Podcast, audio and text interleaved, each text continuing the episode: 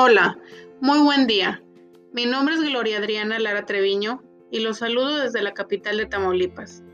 Este episodio se está realizando como actividad para la asignatura Seminario de Enseñanza y Desarrollo Educativo del Doctorado en Educación de la Universidad IEXPRO. En este espacio me centraré en explicar un tema que considero fundamental y muy significativo en nuestro quehacer como docentes y que por lo tanto debe conocer todo maestro. Me refiero a las tendencias pedagógicas en la realidad educativa actual y aquí abordaremos la transformación de la educación desde una pedagogía tradicional hasta una pedagogía autogestionaria y una pedagogía no directiva, con la perspectiva de autores como Victoria Ojalvo, Ana Victoria Castellanos y Viviana González Maura. Comenzamos.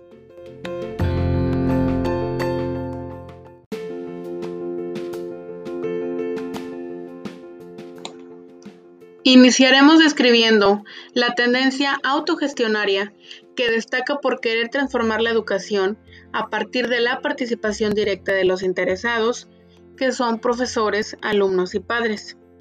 La autogestión se define como la toma de conciencia por la sociedad de que puede y debe renovarse profundamente, a partir de una nueva forma de asunción por los individuos de su responsabilidad. Los actuales movimientos autogestionarios se fundamentan no solo en las concepciones y prácticas sociales, sino en aportes de las ciencias psicológicas como la teoría de los grupos y la psicoterapia institucional, que se analizarán brevemente a continuación.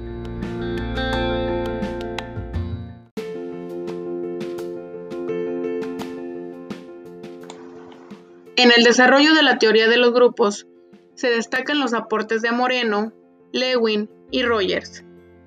Con el desarrollo de la técnica sociométrica creada por Moreno, se abren nuevas posibilidades en el estudio de las realidades socioafectivas en el grupo.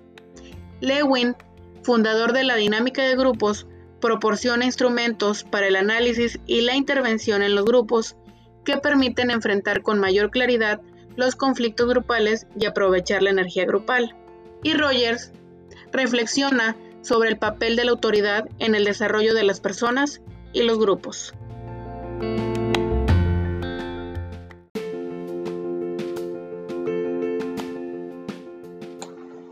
En cuanto a la psicoterapia institucional, se trata esencialmente de lograr la cura de los enfermos psiquiátricos empleando métodos grupales, la participación del propio paciente en la gestión de su curación y el establecimiento de cambios en las instituciones médicas.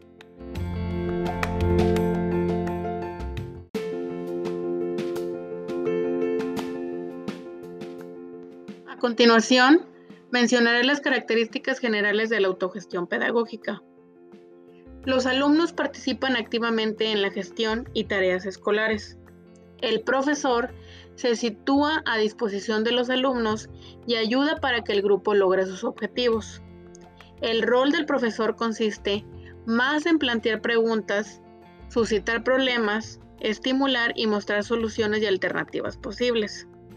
El docente enriquece sus relaciones con el grupo, reformulando sus planteamientos, revelando su preocupación por comprender lo que el grupo expresa.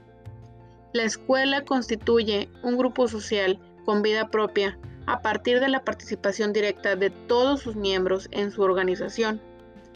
Se rompe la tendencia a la pasividad y la rutina en profesores y estudiantes. El objetivo inicial es hacer surgir auténticos intereses intelectuales y las reuniones cordiales y abiertas entre profesor y alumnos despiertan lazos afectivos que permitirán la aparición de nuevas motivaciones para el aprendizaje y la promoción en general.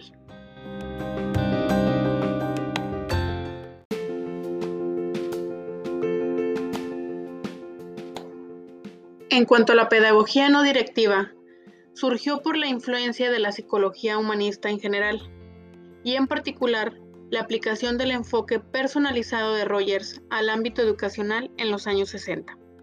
Para Rogers, la tendencia a la actualización, también denominada tendencia a la realización, es una tendencia biológica inmanente al ser humano que constituye la fuente motivacional de su conducta y que le permite el mantenimiento de la vida y el progresivo ascenso a niveles cualitativos superiores de existencia.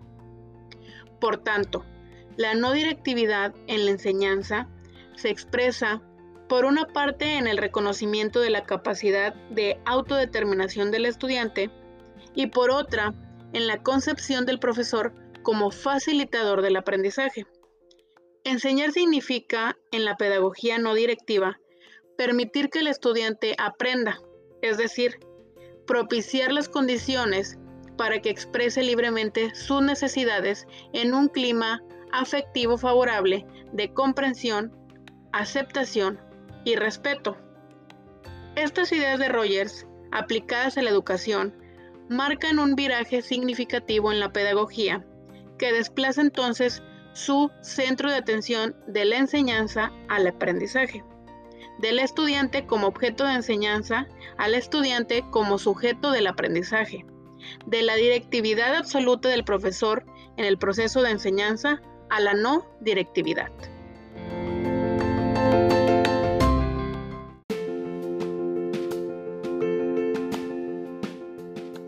Me queda claro que como facilitadores concebimos la educación como un proceso permanente en el que el sujeto, que es el alumno, va descubriendo, elaborando y haciendo suyo el conocimiento desde su realidad y a través de la práctica social. Sin embargo, con el ánimo de perfeccionar la educación, los educadores hemos estado en la búsqueda constante del método ideal y en el trayecto por esta búsqueda han surgido tendencias pedagógicas que hacen propuestas de cómo debe estructurarse el proceso pedagógico, cada una expresando sus concepciones, bases filosóficas, psicológicas y acciones que las caractericen. Para cerrar este episodio concluyo que para lograr una plena comprensión de la educación contemporánea es imprescindible conocer el desarrollo y la evolución del hecho educativo, pues los actuales sistemas de educación son el resultado de principios que se han ido gestando a través del tiempo. La educación se construye mejor cuando se acepta que diversos caminos pueden conducir al aprendizaje con sentido y en bienestar. Precisamente porque los niños y los jóvenes son diversos y diversos son también los profesores y los contextos.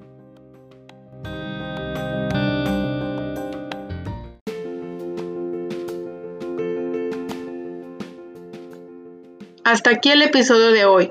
Se nos terminó el tiempo. Gracias por escucharnos. Se despide de ustedes Adriana Lara. Hasta la próxima.